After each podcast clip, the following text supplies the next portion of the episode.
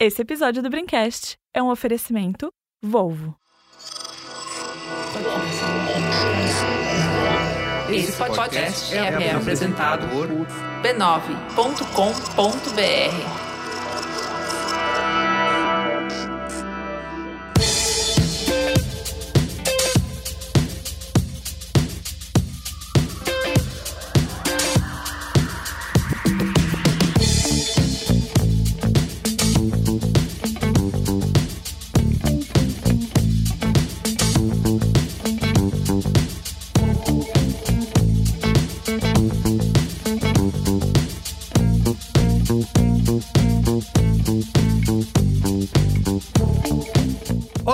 sou o Carlos Merigo, esse é o Braincast número 405. Estou aqui hoje com Olga Mendonça, Olá, tudo certo? Cris Dias, Boa noite, internet. Boa noite, Brasil. Alexandre Maron. Olá, Braincasters! Quanto tempo? Pois é, Maron, está de volta, né? Você que... Não diga que você não é convidado, vai fazer que nem o Luiz Gino. Fica falando no Twitter aí que ele não é convidado pro, pro Braincast, que eu tô censurando. ele é que tá viajando e vivendo vida de príncipe no interior. Muito bem, temos nossa convidada aqui, Marcela Donini. E aí, Marcela, tudo bem? Se apresenta para nossa audiência. Olá pessoal, obrigada pelo convite. Eu tô aqui em Porto Alegre, eu sou jornalista e sou editora-chefe no grupo Matinal Jornalismo, uma startup aqui que está trabalhando com newsletter, a gente vai falar bastante hoje sobre isso. E também sou cofundadora do Farol Jornalismo, né, que tem uma, uma trajetória já bastante bastante grande aí nessa área da- das newsletters. Espero que eu possa contribuir aí com vocês com essa conversa. Claro, vai muito, porque, como a Marcela já adiantou, nosso papo de hoje aqui é o Museu de Grandes Novidades, né? Vamos falar de uma velha, de uma velha conhecida da internet, mas que voltou aí. É o ano da newsletter no Brasil, Cris Dias? O ano do e-mail no Brasil. Isso, o ano do e-mail no Brasil, assim como o podcast, né? Vários anos aí é o ano do podcast no Brasil. A gente vai discutir esse impacto aí de, do aumento da newsletter, né? Que é, tem acontecido bastante de forma independente, ou então naquele modelo lá do Substack, né? Que é um site, uma plataforma que também tem crescido bastante, recebendo milhões em investimento aí. É, e o Mark, o Zuquita da galera, o Mark Zuckerberg chamou essa semana, comparou junto com as plataformas de áudio, né, de podcast. O Zuckerberg disse que é, tem um futuro brilhante aí para os criadores individuais que estão fazendo newsletters sem o peso do- dos guardiões da mídia tradicional, né? Então a gente vai discutir aqui nesse programa de hoje qual é o impacto disso para os criadores, né, para os jornalistas Esse, e para os veículos. esse futuro brilhante deve ser junto com a galera do vídeo que embarcou no vídeo do Facebook e, e faliu uns cinco ou gatilho, é seis o gatilho. sites de cara numa semana, um É ano lá. brilhante, Pivotar. brilhante para ele, né? Porque quando o Mark diz que alguma coisa é boa pro Putz, jornalismo, cara. normalmente Nossa. é boa para ele. Pivotar pro Galera, vídeo. vamos pivotar pra newsletter. Exato. É isso. Mark falou. Muito bem, gente, ó. Então vem com a gente aí para descobrir se realmente tem esse futuro brilhante aí, como o Mark Zuckerberg decretou. Mas antes, quero aqui, como sempre, divulgar a família B9 de podcasts. Você pode acessar em podcasts.b9.com.br ou procurar por B9 no seu aplicativo preferido de podcasts, tá? Temos mais de 20 programas aí na ativa, com diversos episódios sendo é, publicados semanalmente. Temos até novidade aqui na rede, que é o nosso primeiro podcast de ficção, que é o Sons e Drinks. Depois você vai poder ouvir o trailerzinho aí.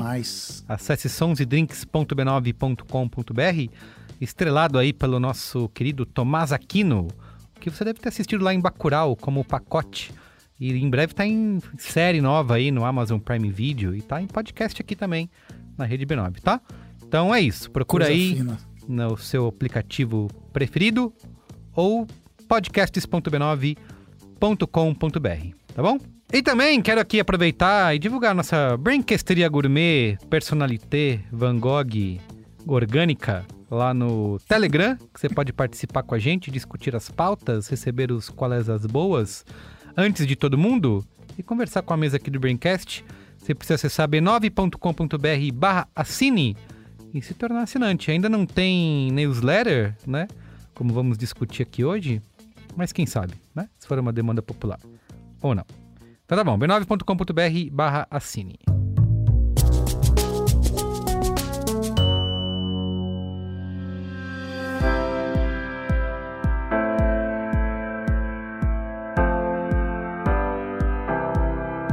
A Volvo Cars é nota máxima em segurança.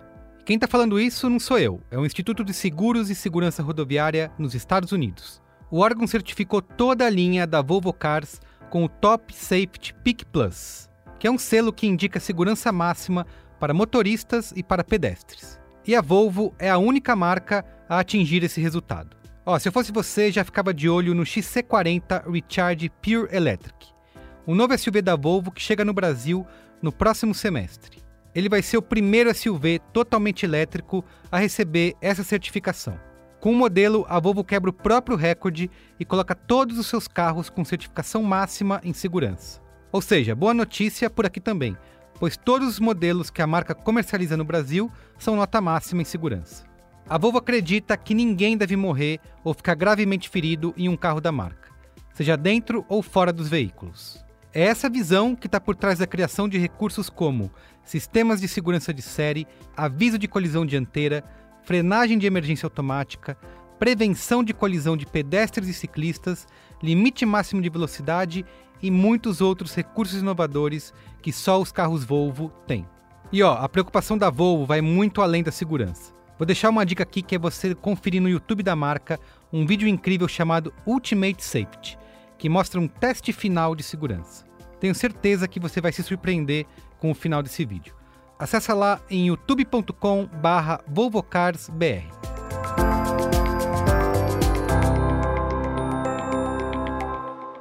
Vamos para pauta? Pauta.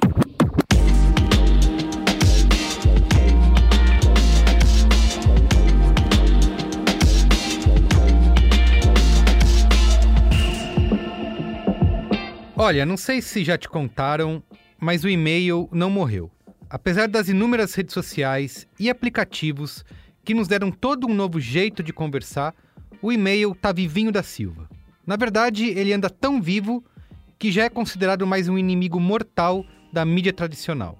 Mais um aí na longa lista de ameaças para os jornais e veículos ao redor do mundo. Eu tô falando das newsletters, um modelo de mensagens eletrônicas que acompanha a internet desde a chegada dos primeiros sites e fóruns de discussão, e que muitos aí associam apenas diretamente ao spam, né? Acontece que, recentemente, as newsletters têm se tornado uma alternativa viável e rentável para o chamado novo jornalismo. Claro que empreitadas jornalísticas assim não são exatamente novidade, inclusive aqui no Brasil. Só que o mercado tem se acirrado principalmente por conta de uma ferramenta chamada Substack. Lançada em 2017 com uma interface muito mais intuitiva que outros serviços do tipo, o Substack se vende como uma empresa de tecnologia, permitindo que jornalistas e escritores criem suas próprias marcas e comunidades, cobrando um valor de assinatura para envio de newsletters periódicas. E claro, além de liberdade editorial, o Substack promete dinheiro. Estima-se que o serviço tenha hoje quase 300 mil assinantes pagantes, e que seus 10 principais escritores faturam, coletivamente, 7 milhões de dólares em receita anual. Isso tem gerado uma migração de jornalistas e colunistas que saem da mídia tradicional, abandonando a suposta estabilidade do emprego em grandes redações para se aventurarem aí no modelo de envio de newsletters por assinatura. Alguns, inclusive, têm recebido adiantamentos milionários do Substack para trocar as grandes instituições do jornalismo comercial pela independência do envio de e-mail. No Braincast de hoje, a gente vai discutir como isso afeta jornalistas e o jornalismo. Um profissional sozinho com o seu boletim periódico pode ameaçar o jornalismo, que precisa de repórteres, editores, verificadores de fatos e advogados? O Substack, afinal, é uma ferramenta online para ajudar pessoas fora da mídia profissional a enviar e escrever e-mails? Ou é uma startup escolhendo quais serão os jornalistas do futuro? É uma plataforma que ajuda leitores a se conectarem diretamente com seus colunistas preferidos? Ou é um novo tipo de rede que depende de alimentar, mais uma vez, as guerras culturais? Vamos discutir tudo isso e muito mais a partir de agora. Muito bem, vamos lá. Queria começar aqui com a Marcela, nossa especialista lá no Farol Jornalismo, que tem contar como que nasceu esse projeto, né? Como que ele se viabiliza, porque além de ser uma newsletter, ela se propõe a discutir justamente o nosso tema principal aqui hoje, que é o futuro do jornalismo, né? Então, conta pra gente como, como funciona, por que, que vocês decidiram criar esse projeto. Bom, a gente está desde 2014 aí tentando entender esse futuro do, do jornalismo, né? É, esse projeto ele nasceu como um trabalho de conclusão de uma pós que eu fiz na PUC aqui do Rio Grande do Sul. E inicialmente o projeto tava, eu estava pensando em fazer uma plataforma de financiamento coletivo, né? Era uma coisa que o Catarse já estava aí e eles tinham tavam, começaram a criar um canal ali dentro do Catarse só para projetos jornalísticos. E aí, quando eu fui contatar eles para conversar e tal, para bolar o meu projeto, eles me disseram que iam lançar isso, e aí eu, bah, ferrou, né? Não vou competir com o Catarse, que já, tá, já tinha uma, uma marca, já estava na rua, e aí era muito parecido com o que eu tinha pensado em fazer. Eu já tinha feito toda uma pesquisa sobre financiamento coletivo para o jornalismo. Aí fechei um artigo para finalizar a pesquisa mas é, mudei, acabei pensando em outra coisa junto com o meu marido, que é o Moreno Osório, é jornalista também, e a gente podia, né, para pós, trabalhar com pessoas de fora e tal no projeto. E aí a gente, na, no meio da pesquisa, fui percebendo quanto que tinha de pesquisa sobre jornalismo fora do Brasil, tudo muito, muita reflexão em inglês, né, muita coisa vindo dos Estados Unidos e muito pouca coisa aqui discutindo o nosso mercado ou mesmo que fizesse uma reflexão em português sobre o mercado jornalístico, né? E aí a gente, eu aproveitei essa pesquisa do crowdfunding, fiz o artigo e, e aí o Moreno teve a ideia, pô, quem sabe a gente lança uma newsletter então, né? A gente também começou a perceber que lá fora já tinha alguns jornalistas fazendo esse movimento em 2014 isso. E aí a primeira news foi para 17 pessoas. Né? A gente, eu fechei o projeto lá da pós, entreguei e tal, finalizei com aquele artigo sobre crowdfunding. E, e, aí tu tinha que entregar um projeto prático, né? E aí a gente, como abriu mão da história da plataforma, eu, vamos fazer então uma newsletter para discutir os rumos do jornalismo, né? Inclusive no início, como tinha muito essa questão da gente sentir falta da discussão em português, a gente começou a traduzir, a gente entrava em contato com alguns é, pensadores, aí, alguns jornalistas de fora para traduzir do inglês para o português publicamos algumas coisas no Medium, e, mas depois a gente foi abandonando essa questão aí da tradução e, e aí focamos nessa curadoria, né? Que era algo que lá naquele momento a gente já estava percebendo que era muito conteúdo, existe, né, cada vez mais essa coisa insana de, de quantidade de conteúdo sobre qualquer tema que tu puder imaginar e a gente foi vendo a importância de organizar isso, né? E como a, a nossa trajetória, tanto a minha quanto a do Moreno, elas uh, sempre correram meio paralelas, assim, academicamente e no mercado. E ele ainda fez o doutorado, eu, eu fiz duas especializações, parei no mestrado, e sempre trabalhando no mercado, né? E a gente notava essa dificuldade também do cara que está no mercado conseguir fazer essa reflexão que muitas vezes é, é feita na academia, mas também sem conexão com o que acontece na prática. Uhum. Então, um pouco do farol é tentar fazer também essa conexão dessas duas áreas aí. Perfeito. Ô Cris, você. Boa Noite Internet é só uma faceta, né? O áudio é só uma faceta do seu projeto. Você também é, faz uma newsletter, né? Que é um, um grande. É, Conglomerado de indústrias. Exatamente. E uma, uma entrega para os assinantes aí. Né? Então você também tem tido essa experiência aí. Como é que como é que foi isso? Cara, eu tenho e uma das, uma das reflexões, uma das perguntas que eu fiz. Porque assim, vamos lá. O, o Boa Noite Internet, isso eu aprendi com tanto com a Ju e a Cris do Mamilos, quanto com o Guga Mafra.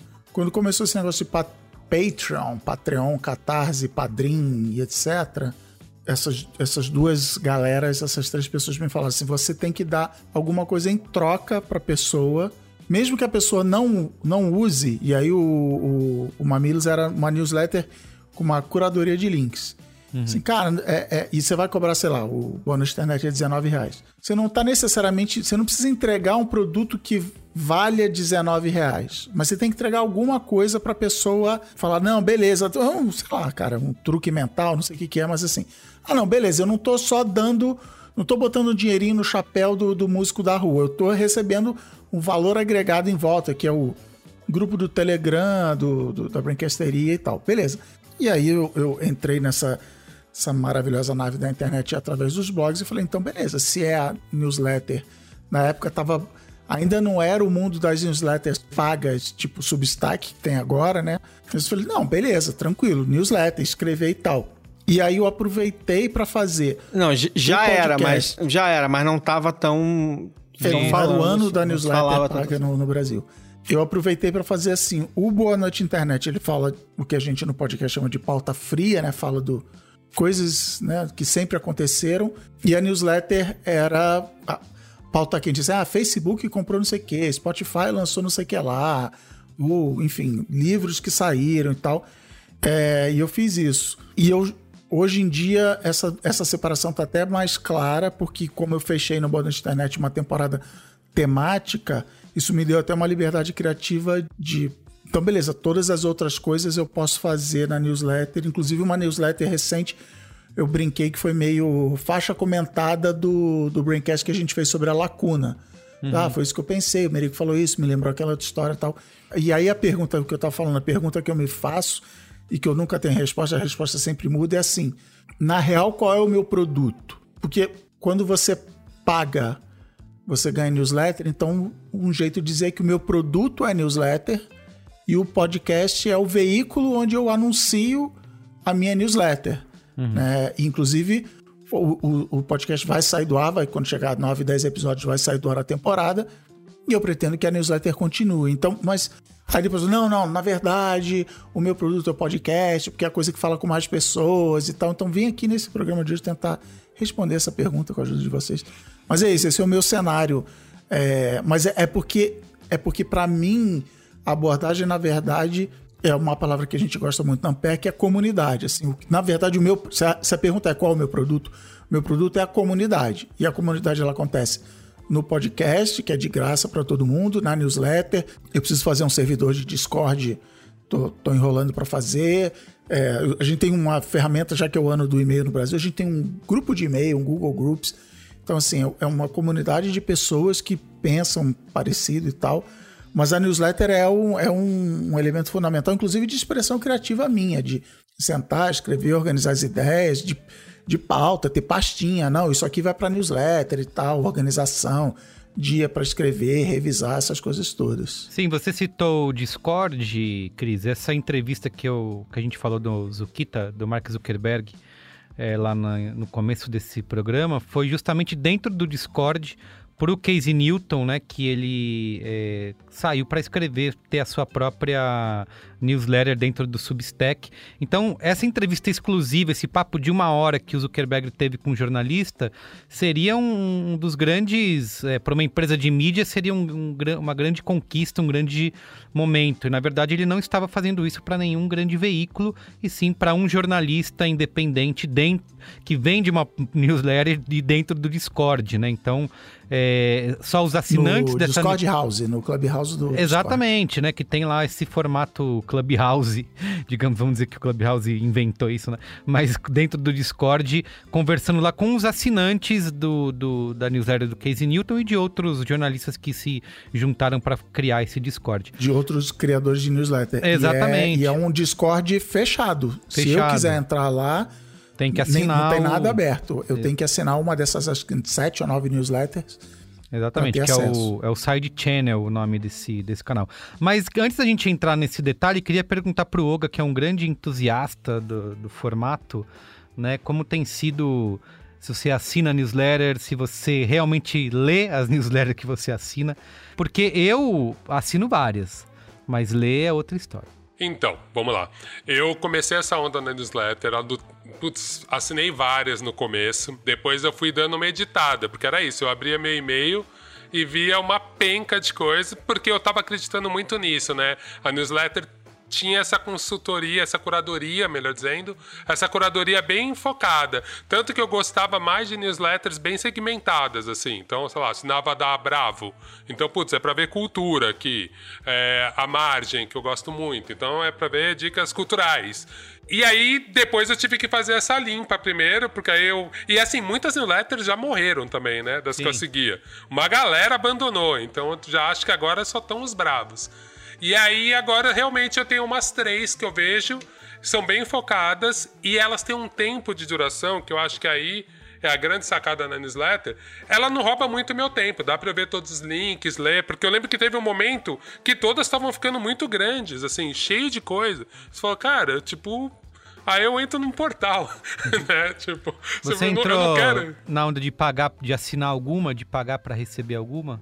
Putz, não, todas que eu assino são, são gratuitas. Assim, as, das que eu sigo mais são gratuitas. Entendi.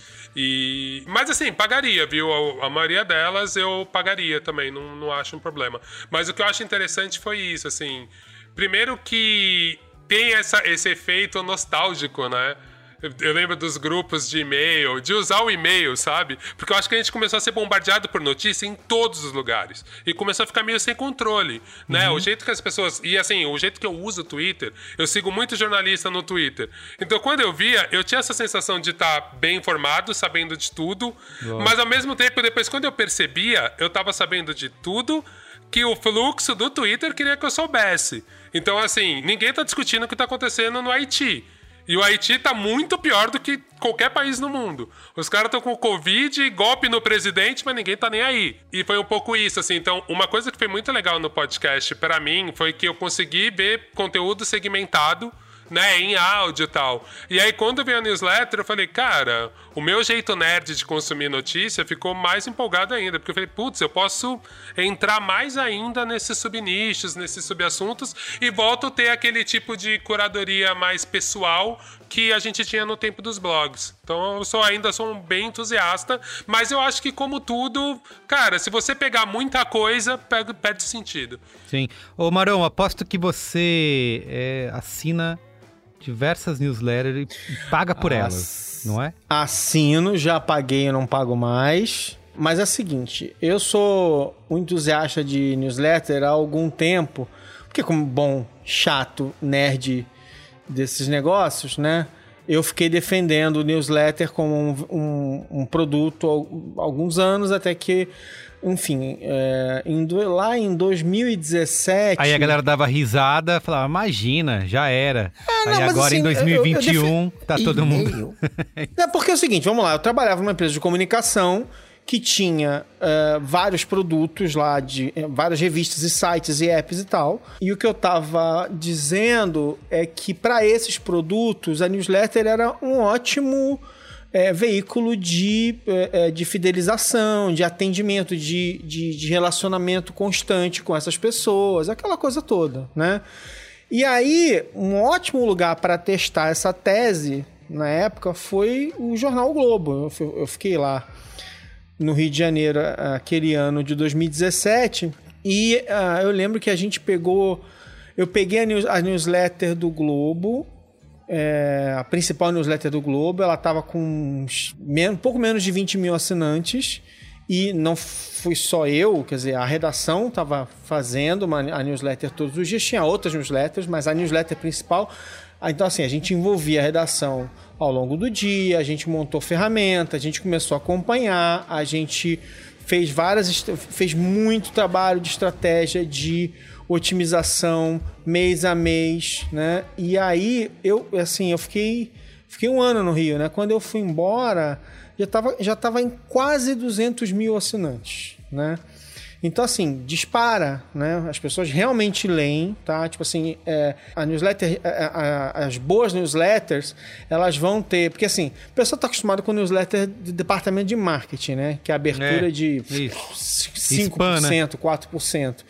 Quando você faz uma newsletter para um público que realmente quis assinar e tal, você trabalha aquilo e você vai otimizando, né? Você, o que é otimizar para você que está ouvindo, querido ouvinte do, do B9? Otimizar é o seguinte: você fica monitorando quem está abrindo e quem não está abrindo. E aí, de tempos em tempos, se as pessoas não abrem aquilo, e aí você pode estabelecer limites, 60 dias, 90 dias, se as pessoas não estão abrindo, você depura, você tira aquelas pessoas da lista, porque é, você, você, você fica mais efetivo, você só está disparando para quem realmente está abrindo a tua newsletter.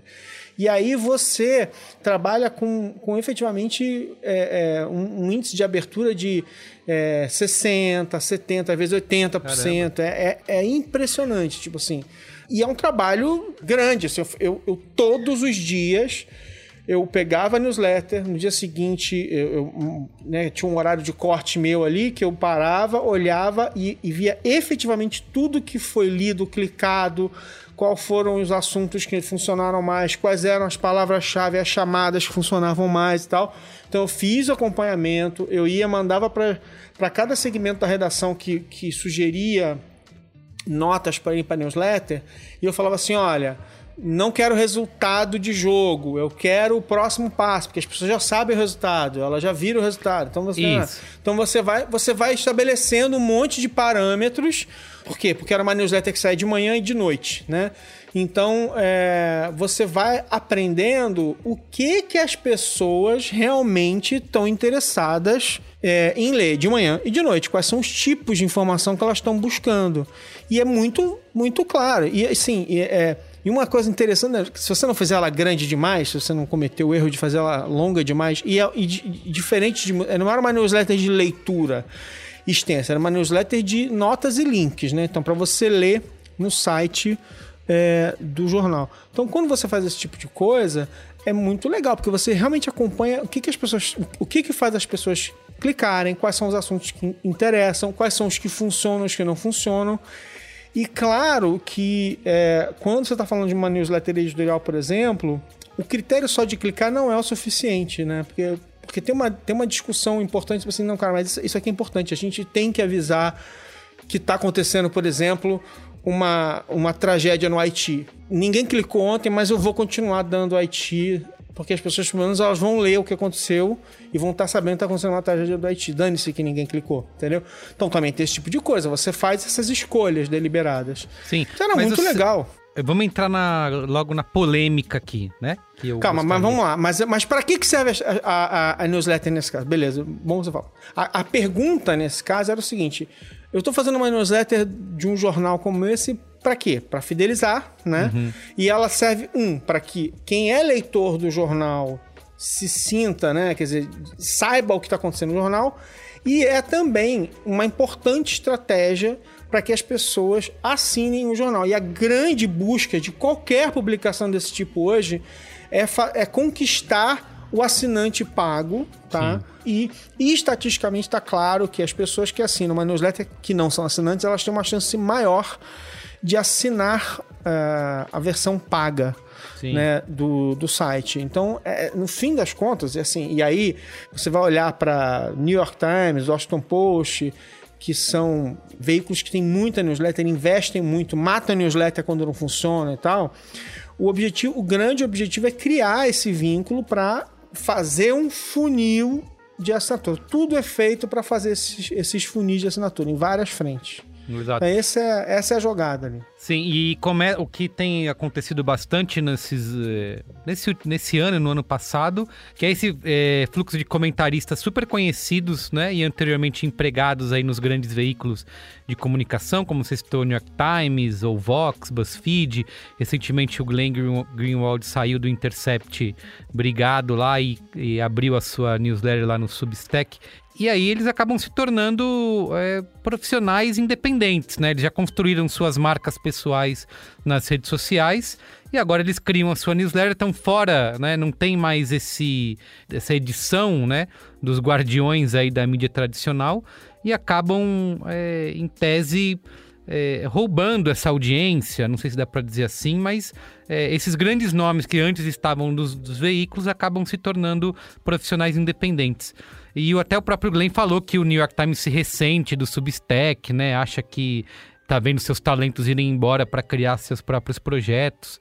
Enfim, como que você vê essa essa migração aí dos profissionais? Bom, é o seguinte, primeira coisa, é sempre bom lembrar, né? Essas coisas vêm e vão, né? Então, eu tô mais interessado em, em observar que com o passar do tempo, por exemplo, o Ezra Klein foi do Washington Post, foi para Vox, abriu o site, não sei o que lá. A, a Kara Swisher sai do, do Wall Street Journal, do Washington Post, aí depois vai, monta um site, é comprada pela Vox, blá, blá. Os dois terminaram no mesmo lugar, se chama New York Times, né? É, a gente já fez essa piada várias vezes aqui, Cristiano já fez, eu já fiz, então assim é, modelo de sucesso, modelo de negócio de sucesso para você replicar o New York Times é ser o New York Times. Então não é fácil. Então, as pessoas estão querendo replicar um negócio que é único, né? Uma marca única no mundo, né? Que conseguiu. Pra você ser o Barcelona, é só você ser o Barcelona. É claro, é facílimo. facílimo. Então, é, é assim, é, é Inclusive, essa era uma discussão que a gente tinha, tipo assim, cara, não, assim, eu, eu claro que eu estou observando o New York Times, porque, porque, é o New York Times, é legal, é bom ver o que ele está fazendo e tal, não sei o quê.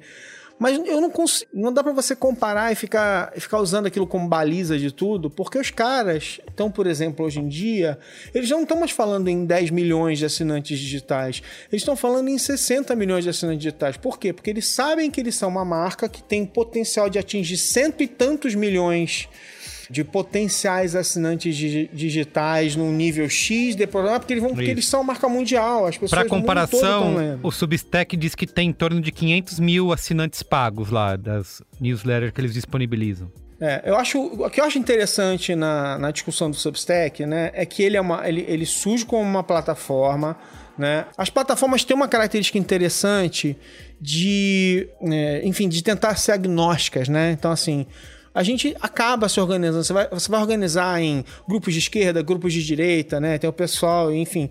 Mas é, ela é agnóstica, então ela, ela não, não necessariamente vai ter uma característica clara, né? A não ser que eles façam uma seleção de quem são os escritores dele, ela tende a ser um pouco de tudo tal. Você pode até dizer que tal, talvez algum tipo de incentivo crie uma espécie de aglutinação né, conceitual lá e você tenha mais alguma tendência, mas em geral, o que acontece é que tem um pouco de tudo. Dito isso, as pessoas começam a escrever e conquistar seus públicos, e muito legal. Mas qual o primeiro problema? É o problema que, que, que os blogueiros estão enfrentando aqui e que todo tipo de jornalista pequeno e médio vai enfrentar em qualquer lugar, né? Que uma das estratégias para calar né, as vozes dissonantes é processar até o inferno, entendeu? Te processar, te fazer ficar com medo, fazer você gastar dinheiro, fazer você sangrar. É aquele monte de coisa que eles estão fazendo. Porque o que eles estão fazendo em vários casos é processar e não aceitar acordo de jeito nenhum e ir em frente para que um jornal pequeno, por exemplo, fique, fique desesperado, né? Então, uma das coisas que o Substack está fazendo lá é... Eles começaram a buscar serviços de, de advocatícios para começar a oferecer para a comunidade Substack. Então você paga lá um, um valor X e você passa a fazer parte da cooperativa Substack e com acesso a esse tipo de coisa. Então, você vê que, assim, cara, é um. É, é, é eu acho que é um modelo interessante. Eu acho que, que tem jogo sim. Só um, só Mas um... pode ser um, um, um, link com o Braincast da precarização do trabalho, que ser a uberização do jornalismo.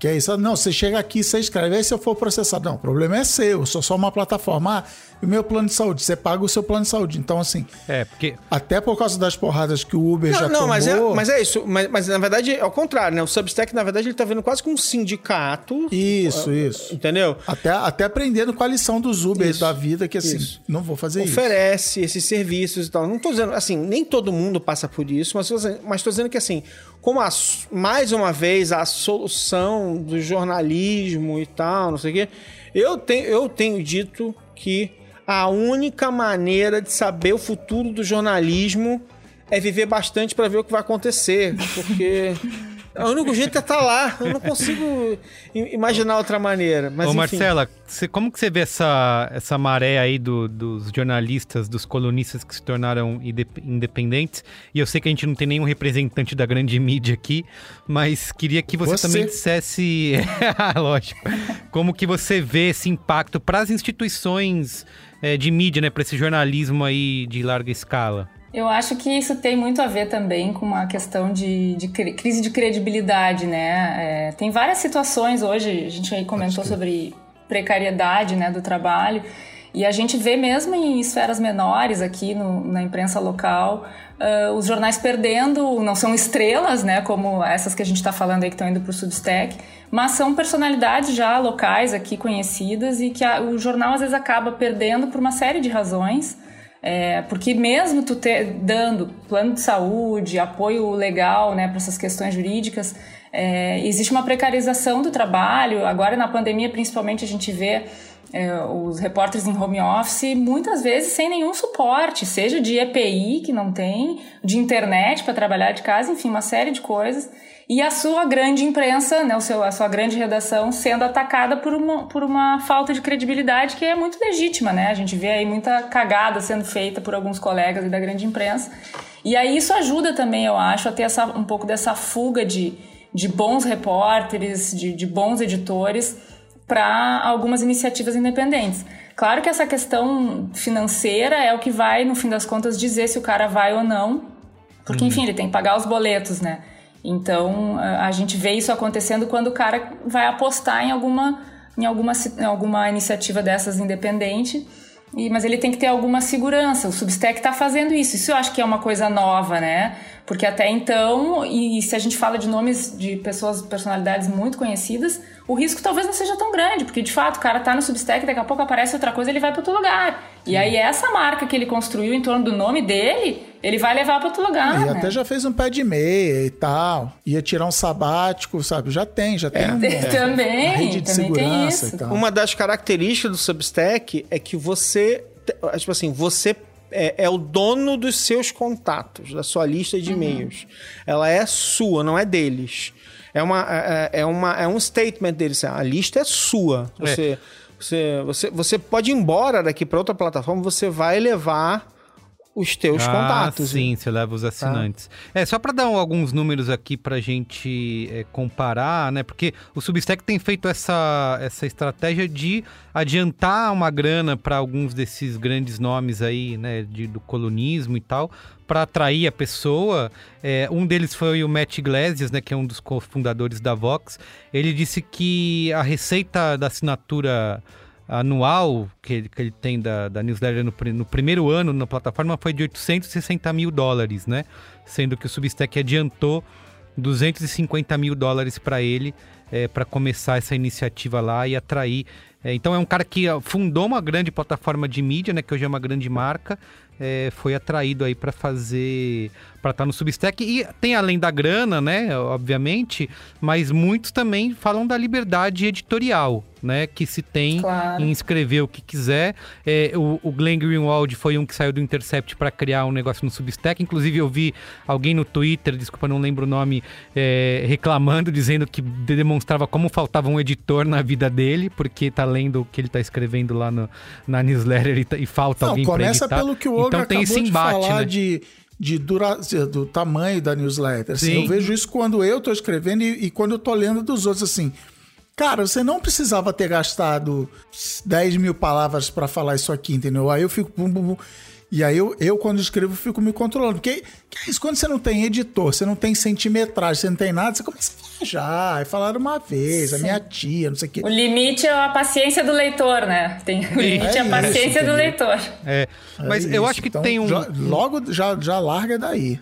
Tem um ponto que eu acho que é, a Marcela pode até falar que tem a ver com o Farol, né? Com a newsletter do Farol Jornalismo, que é... Eu acho que o conteúdo que realmente tende a, a prosperar aí, e, e, é o que me faz assinar a newsletter, não é nem a notícia, né? Porque notícia a gente tem, né? As organizações aí estão fazendo e gastando os seus recursos para produzir essas notícias.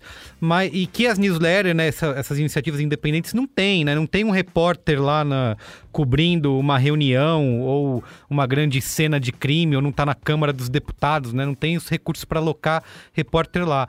Mas o que faz a gente eu assinar, mas acho que o que deve fazer a maioria das pessoas se atraídas a, se, a pagar para assinar é ter comentário, né? Ter análise, né? Ter alguma coisa que é mais aprofundada do que, um, Até explicar o que, que aquela decisão na Câmara Isso. dos Deputados significa. Exato. Ah, votaram a PL, blá blá blá.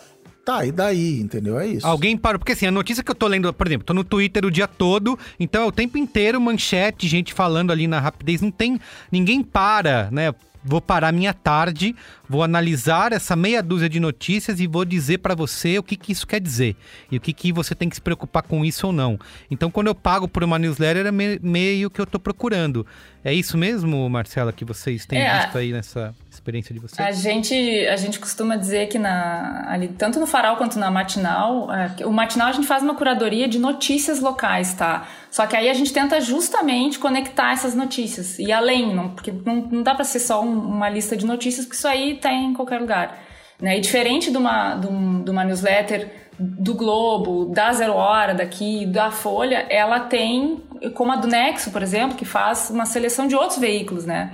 Porque aí a gente, meio que a gente faz o trabalho sujo, assim, né? Tanto no farol quanto no matinal. A gente diz, ó, só um pouquinho, eu vou ler para ti essas coisas. Sim, sim, E eu vou te dizer, dessas cinco, esses cinco veículos que falaram sobre essa história do Substack, lê essa matéria aqui, que essa aqui tá completinha tá? E aí, e no matinal a gente tem muito foco no local, né? Então a gente pega esse, bom, essa, esse vai e vem de decreto que está acontecendo aqui, no, não sei se vocês estão acompanhando aqui no Rio Grande do Sul, que é um abre e fecha de escola, uma judicialização. Sim. Isso aí que aconteceu ontem de noite, o decreto saiu a uma da manhã, a gente vai explicar para vocês o que, que muda hoje na vida de vocês.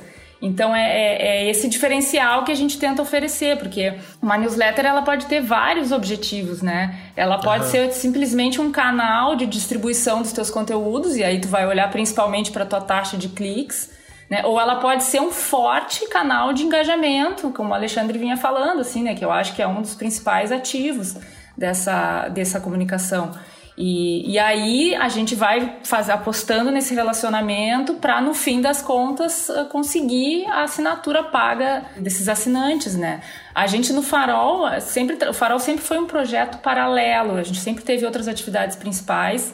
Então a gente está aí há sete, é, seis anos, né? Sete vai fazer, tentando sustentar a sustentabilidade financeira dele, né? A gente tem um apoia-se hoje e tem uma, uma grana que pinga ali, mas é muito pela. O, são os apoiadores, gente que está desde o início assim com a gente, que curte o trabalho, mas a gente nunca conseguiu fazer uma campanha de marketing, né, de divulgação, para levar o negócio mais a sério, assim. Então a gente é por ali mesmo, é pelo, pelos e-mails que a gente manda, é uma coisa muito orgânica. E lá, e lá já no matinal, não. No matinal a gente tem produção própria também, né? A gente tem uma redação que produz reportagens locais mas a gente também faz esse apanhado de, do que os outros veículos estão fazendo, porque a gente, é, a gente não tem essa pretensão hoje de cobrir todos esses assuntos que, que rolam por aqui, né? Futebol, é, celebridade, Sim. tem coisa que a gente nem cobre. E mesmo assim, para os assuntos relevantes da cidade, a gente ainda não tem equipe para cobrir tudo. E por que, que a gente vai, vai jogar fora o que está sendo produzido e que é bom por outros veículos, sabe? Se isso é um serviço interessante para o nosso assinante. Olha, a gente não está cobrindo essa história aí no, de, de, tal questão, mas tem três veículos que estão cobrindo e a gente está oferecendo isso para vocês. Mas a nossa história da semana, que é a aposta que a gente fez, que é uma produção original nossa, é essa aqui. Né? E aí a gente oferece algo que a gente também produziu. E aí a newsletter entra como um canal também de distribuição desse nosso conteúdo que vai estar tá lá no nosso site. Sim. Então a gente, a gente aproveita a, a, news como de várias formas, assim, né? De, por engajamento, para distribuir o nosso conteúdo também. Mas como o Olga falou, acaba sendo a, a, muito uma produção de nicho também, né? O Olga citou que é, escolhe assinar algo que são é, assuntos bem específicos, né? Que não estariam Sim. sendo tratados em, nos jornais de grande maneira. Assim como o podcast também acaba se transformando nisso, né? Você tem bem temas. Inchado, é, exatamente, você tem temas é. bem específicos. O que, eu, o que eu tô achando interessante, abrindo um pouco além da newsletter e pensando no jornalismo independente mesmo, casos como esse que ocorreu da Pública agora, fazendo uhum. aquela matéria sobre o Samuel Klein. Tipo assim, que isso a gente via muito na gringa, né? De repente, um jornalista, um canal pequeno dá um puta furo gigante e é ignorado pelos parceiros uhum. gigantes. Uhum. Então, quando você vê que os outros lugares não reverberaram, só que ao mesmo tempo eu achei incrível. Eu vi uma live da Djamila conversando com o pessoal da pública, e aí você fala assim: olha que louco, cara, porque agora a gente consegue ter esse tipo de ação. Então, assim, um canal, um, um, canal independente, de jornalismo independente pequeno, ele pode ficar muito grande, ele pode acessar uma pessoa que é uma celebridade e de repente ter esse alcance que vai além do jornalismo. Porque assim, quem segue a Djamila já é quase um lifestyle seguir a, claro, a Djamila. Ah, eu gosto do conteúdo dela, eu gosto do que ela fala e eu sigo ela. E agora o que eu vejo um pouco se transformar isso, quando você começa a seguir uma newsletter de alguém, você já tá com essa sensação quase de lifestyle, sabe? É um costume, uhum. você já não pensa mais. Que era a relação que a gente tinha com o jornal papel, sabe? Tipo, eu sempre assinei jornal em papel. Então, chegava a folha, tinha dia que eu li inteiro, tinha dia que. Mas o hábito de abrir o jornal, descer, pegar é um o jornal, ritual, né? jogar. É isso. E eu sentia que um pouco nesse digital a gente perdeu isso do, do ritual diário. Então, para mim, a newsletter foi interessante, que é um pouquinho antes de eu começar a trabalhar. Então, eu entrava lá no meu e-mail, plim, clicava e tinha aquela dose. Então, acho que por isso eu tenho essa visão da newsletter um pouco mais leve. Porque, assim, as notícias do dia a dia, elas vão chegar em mim. Mesmo que eu não quiser. Agora, essas mais O Merigo vai compartilhar lá no grupo do- de WhatsApp que ele faz. É isso, vai chegar, já vai chegar com opinião, já vai chegar com piada, já vai Só chegar A com bom. raiva. curadoria da curadoria, né? Eu, eu nem preciso reagir, eu já vou saber até o que, que eu tenho que gostar e o que Eu já acho- gostar. O que você Eu já, que eu já acho que a notícia é só férias, ela não tem essa curadoria, esse negócio de curar, tá tudo errado, porque a notícia vem e me tá machuca, ferindo. não me faz bem. Não, mas o Logan Mar- falou essa, essa história aí do, do- interessante que assim tem a história de ah, que não foi um grande veículo que deu, então não tem credibilidade, mas mas coisa que a Marcela falou também da crise de credibilidade que a imprensa está passando, de que eu não posso deixar de perguntar assim: será que é porque os, os veículos estão com medo de ofender grupos econômicos? Vou, vou falar bem, né? Bem como estão aqui. Ofender grupos econômicos. E o legal, e independente dessa resposta, talvez seja por alguma outra, algum outro motivo. Mas para mim o interessante dessa história é que esse que é um que vai além da, da, da newsletter. A newsletter está dentro, que é esse universo que eu chamei de Patreon, né? De, que é assim, uma relação monetária direta do leitor com o produtor de conteúdo. Então, beleza. Ah, eu assino o Jornal o Globo. É uma relação direta? É, mas aí tem, primeiro, tem também o, o- o anunciante, tem a cadeia de comando, tem. Então, assim, eu acho que não serve pra tudo. Eu acho que eu, eu sempre falo pro amigo e amigo ouvinte aí do, do, do, do Braincast, essa pauta nasceu das tretas que eu e Merigo ficamos tendo lá no grupo de WhatsApp. Não, não e o valor dos veículos e tal, assim. Eu brinco que tem como eu gostaria que o mundo fosse, como o mundo é, assim. Não, e, e às vezes casa, às vezes não casa, mas assim, a gente. é- é, nossa, eu me perdi completamente aqui. Desculpa. Fui o Merigo. Eu ainda queria. Foi me zoar, tá vendo? desculpa. É Deus isso aí. Eu queria aproveitar essa. Porque o Cris trouxe Esse esse lapso ponto. de memória do. É, aproveitar. Não, você trouxe esse ponto do, é, do- do- E os veículos, né? Queria perguntar pro Maron se é realmente uma ameaça, né?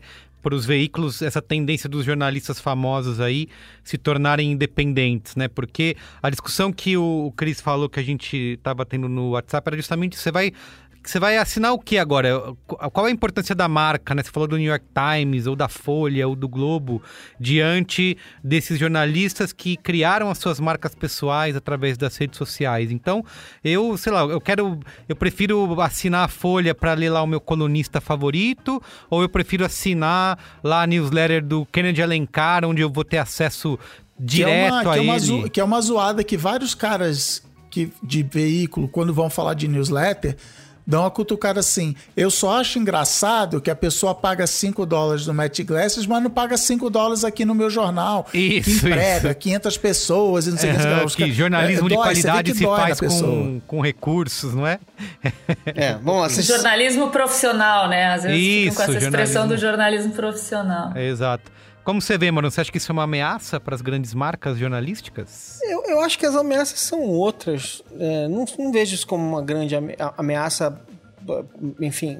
É, é que dentro da. é Peraí, só, dentro das ameaças ao jornalismo, É, talvez as newsletters tipo independentes estejam lá no fim estão, da é, fila. mas- elas né? estão um pouco no fim da fila das Sim, prioridades, tá. mas eu acho que eu acho que a- as questões que envolvem e que estão acontecendo são muito mais complexas, e muito mais difíceis de mapear de uma maneira simplista, né? Quer dizer, a gente quer ver uma das- coisas básicas que estão acontecendo hoje em dia, quer dizer, uma das críticas comuns das pessoas ao, ao jornalismo profissional que a gente está falando aqui é, não, mas porque depende de grupos econômicos e tal.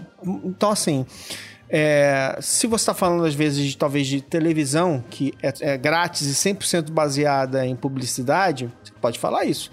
Se você está falando nos jornais, os jornais que, que fizeram trabalho de casa nos últimos anos, a cada ano eles ficam menos dependentes é, dos grupos econômicos que antes, que antes eles dependiam mais, né? Quer dizer, o modelo de uma Folha de São Paulo 20 e tantos anos atrás era o seguinte: eu tenho que ter o máximo de anunciantes possível para que eu dependa menos de um só e eu não sofra uma pressão direta de um anunciante. Assim, isso fica muito claro, o leitor percebe isso e tal.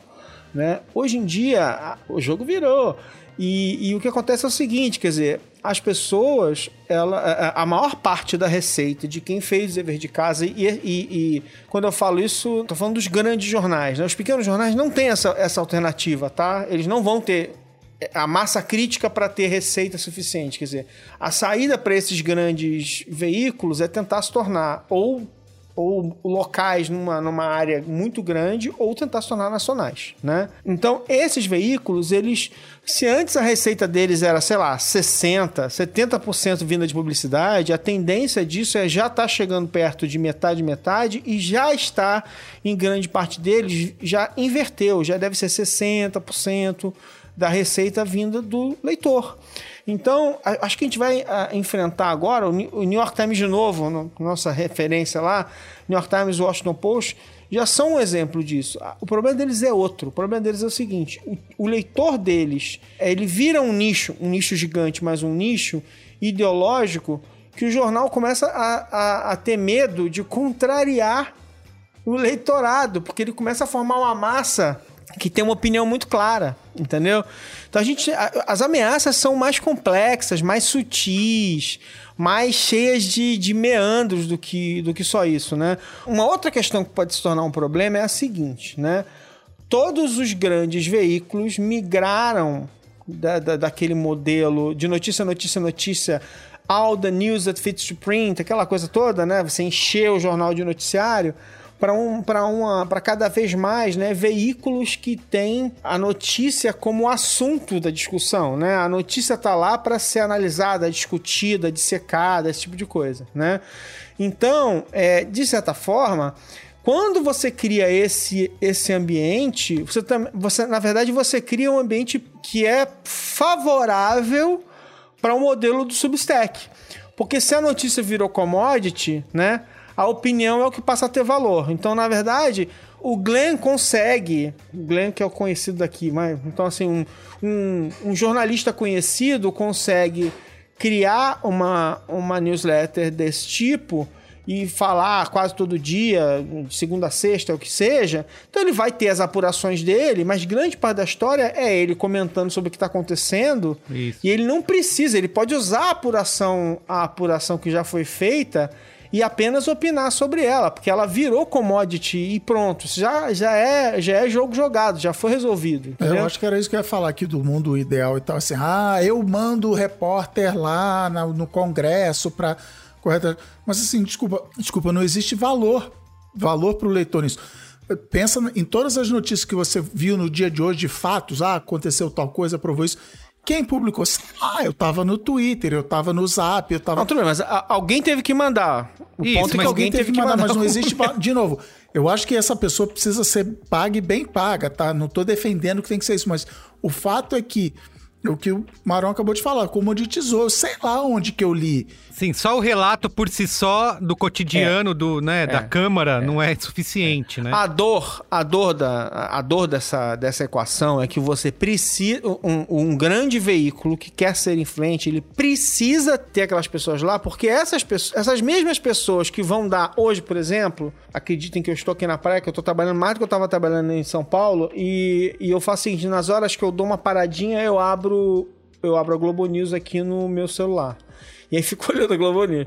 Então eu, eu, eu tava olhando a Globo News e no meio de, uma, de alguma conversa veio a notícia de que uh, o STF, em medida liminar, falou: ó, vai ter que ter o censo sim, se virem. Uhum. É, arrumem o dinheiro que vai ter que ter o censo e tal. Então, assim, saiu naquele momento, alguém tinha que estar tá lá e quem tá lá fazendo isso é a mesma pessoa, tá? Também, que muitas vezes vai conseguir uma exclusiva importante depois. Porque você só consegue a exclusiva importante porque você tá lá todo dia e você está construindo o seu relacionamento. Então, é uma equação ingrata, né? Porque para eu conseguir fazer o que realmente vai ser o diferencial, que é o, o filé mignon do exclusivo, do comentário, tal, tal, tal, essas pessoas também têm que ser muito bem informadas. Elas também têm, têm que estar o tempo todo ligando, tendo acesso e tal. Você só constrói isso mantendo essa infraestrutura de pé. E aí você vai ter que fazer escolhas. Mas eu, eu acho que tem espaço ainda, porque essa questão da comoditização aí da notícia ela, ela é uma parte né, desse ecossistema. A gente ainda tem muita história que não está sendo contada justamente porque essas grandes Sim. redações estão todas em cima das mesmas histórias do dia, porque tem que dar conta Isso disso, aí. né? Olha é esse caso das Casas Bahia que a Pública deu. Né? E, e, a gente aqui na Matinal, como a gente tem pouca perna para fazer, a gente faz apostas muito certeiras. E a gente tem, né, não fez dois anos ainda do grupo, a gente derrubou um secretário aqui em Porto Alegre. É, a gente foi atrás de uma investigação porque o filho do secretário tinha, era presidente de um albergue municipal que passou a atender o município. E, e esses dados estão lá, é, era, é são públicos, a gente foi fuçar e descobriu, publicou o secretário caiu. Né? Nós somos muito pequenos, isso depois repercutiu na, na, no resto da imprensa aqui e teve um impacto, né? o maior impacto foi ele ser exonerado. Porque é, o meu ponto é que, assim, é, se a gente se, se dedica a buscar essas histórias, a analisar esses dados que estão públicos, que as grandes redações não têm conseguido fazer, porque tem que dar conta da agenda do dia, tem como a gente fisgar esse leitor e, e, e mostrar para ele o valor do nosso trabalho de outro jeito. E isso não vai acabar com as grandes redações e com esse modus operandi aí que a gente conhece, porque alguém tem que cobrir esse dia a dia. É, mas eu acho que, que na verdade, esse ecossistema ele se amplia. Né? E, e, como a gente vem falando aí, não existe uma solução, nem do ponto de vista que vai trazer a credibilidade de volta, e nem uma única solução para trazer a sustentabilidade financeira de um negócio de jornalismo. Eu acho que cada vez mais, eh, qualquer uma dessas frentes, ela vai ser muito diversificada. Uhum. Por, porque, como o Alexandre falou, eh, são, são problemas muito complexos, né? Então a gente não resolve problemas complexos com uma, uma única solução, uma solução simples e votando para o vídeo, por exemplo. É. Sendo porque... virar o New York Times. É, porque para você, assim, o, isso que é, essa junção, né? Você tem a, a, Se a pessoa vai escolher o que, que ela vai pagar, não, o que, que me atrai a assinar uma newsletter no Substack, ou sei lá, qualquer tipo de outra plataforma qualquer, é, é, o que é isso? Preciso tirar meu cartão de crédito né, e fazer uma assinatura, né? Então, tô tendo uma. Vou gastar meu dinheiro aqui. O, o, cara tem que ser. Você vai assinar um. Tem que valer muito pro leitor. Exato, tem que dar um valor aí. muito. Vai ser uma personalidade, né? Vai ser um, um grande Mas nome, um grande jornalista. Com o que o Olga falou de você, que aí. Eu vivo isso, que assim, cara. E, e de novo, não, vou falar um negócio que esse raciocínio não é correto. Mas assim, ah, o Globo é muito rico, eu não vou pagar o Globo. Uhum. Mas o Cris, que tá lá sozinho, beleza, eu vou, eu vou tirar meu cartão de crédito e vou fazer. É bem mais complexo que isso, mas o que passa muito na cabeça. Eu, eu estou apoiando esse projeto de vida ou esse projeto Total. profissional dessa pessoa uhum. que eu quero que continue acontecendo. E beleza, não vou nem abrir a newsletter dele, não vou nem não sei o que, beleza, mas assim, que é o. Tem mais a ver com Patreon do que com newsletter, mas o, o, o, Substack. Ele é um, ele, ele é um específico do, da palavra escrita, vai? Ele é um Patreon exclusivo da palavra escrita. É, então, assim, não, legal, cara, essa sua opinião é válida, eu não quero que ela seja filtrada, eu quero que você se dedique a isso. Então, isso. eu estava vendo no. Olha, olha que momento, eu vou citar o South by. Quanto, quantos anos eu não faço isso? Tava vendo o South by Southwest Online, teve um painel sobre newsletter, e tinha um jornalista lá que ele falou: Cara, eu gosto de pegar casos e julgamentos e ficar nerdando em cima deles e vendo as ramificações disso. E, beleza, é um cara com esse eu não conhecia, mas enfim, que tem um nome no, no, jornalismo americano, as pessoas querem saber isso. E aí, no caso dele, é até engraçado, porque aí ele, outros jornalistas vão assinar ele para usar ele como fonte. Ah, não, porque eu li lá na newsletter do fulano que o caso isso. Merigo versus o estado do, do Arkansas, seguinte que lá. Então, assim, você está virando para aquela pessoa e falando assim, sim, isso que você faz é importante, continue fazendo isso. É, tem uma coisa que eu acho bem curiosa, assim, que a gente está discutindo, que é justamente isso, né? Quando a gente vê o jornalismo, eu, eu e o Maron, a gente trabalhou em várias editoras aí, a gente trabalhou naquela época que tinha papel e que o jornalista não mostrava a cara. Agora né? a gente limpa com jornal, né, Olga? É isso. Não faz mal, não faz mal, limpa com o jornal. Referência só, só quem é de 79 sabe. É, gosto disso. O que, eu, o que eu acho muito interessante é ver assim, a partir de um tempo a gente viu que os jornalistas, os jornalistas se comportavam de uma maneira quase como influenciador. Então é isso que o Maron falou, é real, né? O Times ficou com medo de ser cancelado pela própria audiência. Então ele percebeu que ele cativou uma audiência contra o Trump, contra né, um progressista americano, então ele sabe que o público dele é esse e ele vai tentar falar coisas de repente contra esse público, ele vai tomar muito cuidado porque ele não quer ser cancelado. E aí a gente viu umas coisas assim que que aconteceu agora recentemente, por exemplo, com a Malu Gaspar. Né? Ela era do Foro de Teresina, e aí, de repente, uma galera super indignada, porque ela tá no Globo falando mal do PT. E que eu acho curioso. Porque eu, só que ao mesmo tempo, quando eu li um texto que era ela meio explicando, uma entrevista, ela falou uma coisa que me pegou, assim. Cara, tipo, realmente, a abertura que ela tinha com os políticos, tararã, conseguir fazer um perfil que ela fez do Guedes ou mesmo do Carluxo, ela só conseguia quando ela era uma anônima. Só que nessa lógica de um jornalista virar um personagem de um podcast e aí virar uma celebridade, você começa a perder essa sua chave de credibilidade, de falar com a direita ou a esquerda. Então, assim, Sim. assim, fora o Reinaldo Azevedo, a gente não tem nenhum caso desse.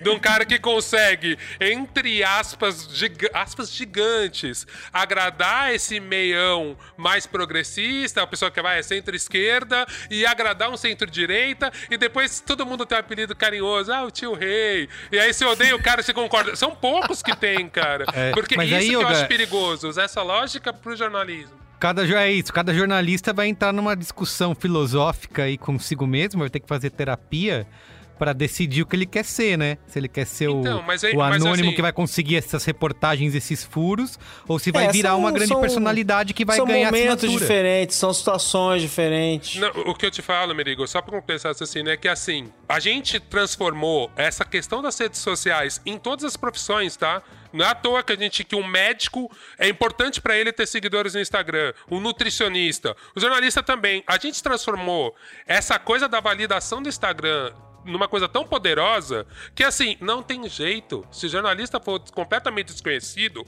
ele não vai conseguir ser contratado depois pelo New York Times.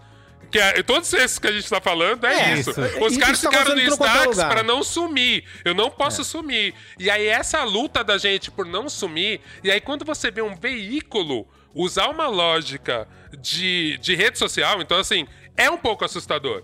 Porque você fala, calma aí, o New York Times tinha que estar tá acima do Instagram e acima dessa lógica. E, né, como é o fato da BBC. Como a BBC não ganha dinheiro disso, a BBC tá acima disso. A BBC não tem essa discussão. Vai ter um canalzinho lá que é um pouquinho mais assim, um assim. Mas assim, foda-se, você paga na conta de águas, paga um, um, uma grana pela televisão. Então vai chegar para você. Agora, nesse modelo americano e no modelo que a gente caminha, eu fico muito assustado de pensar que no final, quem manda em tudo é o Zuckerberg, indiretamente. Saca? É. Tipo assim, é. porque assim, eu derrubo o seu Instagram, eu tiro seus seguidores, eu é. diminuo seu acesso, eu acabo com você, seja você pequeno é. ou grande. O Substack, ele tenta ir contra isso, né? A audiência Mas é a gente troca de chefe, Cris? Então, mas, o meu, então, mas o meu problema, o meu problema é a gritaria de muita gente. Não sei se é o contrário que você está falando, ou concordando você está falando que o, o grande perigo do Substack e plataformas afins é o extremismo. É o cara assim, ele foi mandado embora do jornal, ele foi banido do YouTube, ele foi não sei o quê. E aí, um, um, um, um americano que trabalhava comigo uma vez falou: não, sei lá, um parente meu, um primo meu é, ele virou youtuber de direita e o cara nunca ganhou tanto dinheiro na vida, porque os caras ficam, não, é isso aí, estão tentando me calar, me dá dinheiro aí e tal, assina menos. O Glenn foi, estão me censurando. O Infowars. O Infowars, Infowars, não era porra é nenhuma. Isso. De repente os caras estavam vendendo shake e falando do Pianon. que, que, é isso que eu falo que é meio complicado. E aí a cobrança é que o Substack tem que, tem que fiscalizar. Aí o Substack fala, pô, mas eu sou só plataforma, eu não posso ser o corpo editorial. Mas aí é o discurso do Facebook, é o mesmo, né? É, isso, é, isso, o discurso isso. do Facebook. Não, o meu medo só do Substack é, depois o Facebook chega e compra o Substack. Ah, a gente era só uma Prova empresa. É, é. A gente era só uma empresa. Mas, Todo porra, mundo pode ser véio, comprado por alguém, né? É, um, dia, então. um, dia desse, já falei, um dia desse, nosso amigo, nosso amigo da... O o Bezos comprou o Washington Post, mas se enganou. Em vez de comprar o jornal para ir para casa, ele comprou o jornal inteiro. Você nem que é centavo para ele. bancária fez é, a mesma diferença. Nunca fiz essa piada. É, mas, mas olha só, eu, o Twitter acho... comprou o, o Review, que é o maior é, concorrente é, Review, do, do Substack, tá? Então, assim, isso, tá muito longe de vocês falaram. Tô mandando mensagem agora pra gente toda hora. É, eu, eu, eu, acho que tem uma coisa muito, muito bizarra. E eu acho que tem, tem, uma, tem uma questão subjacente aí, acho que eu não uso subjacente há uns 10 anos. Tem uma questão aí que é o seguinte: eu acho que as pessoas em geral elas não sabem muito bem o que que jornalista faz de verdade. Elas acham que todo jornalista tem que ser meio militante, todo jornalista é isso, é aquilo e tal. Um caso muito ilustrativo desse tipo de situação é o próprio Glenn, né? Que saiu atirando. Ele brigou com os editores do, do, de lá e brigou com a empresa, e se irritou e saiu e pimba, tá? Então, é, um diz uma coisa, outro diz outra.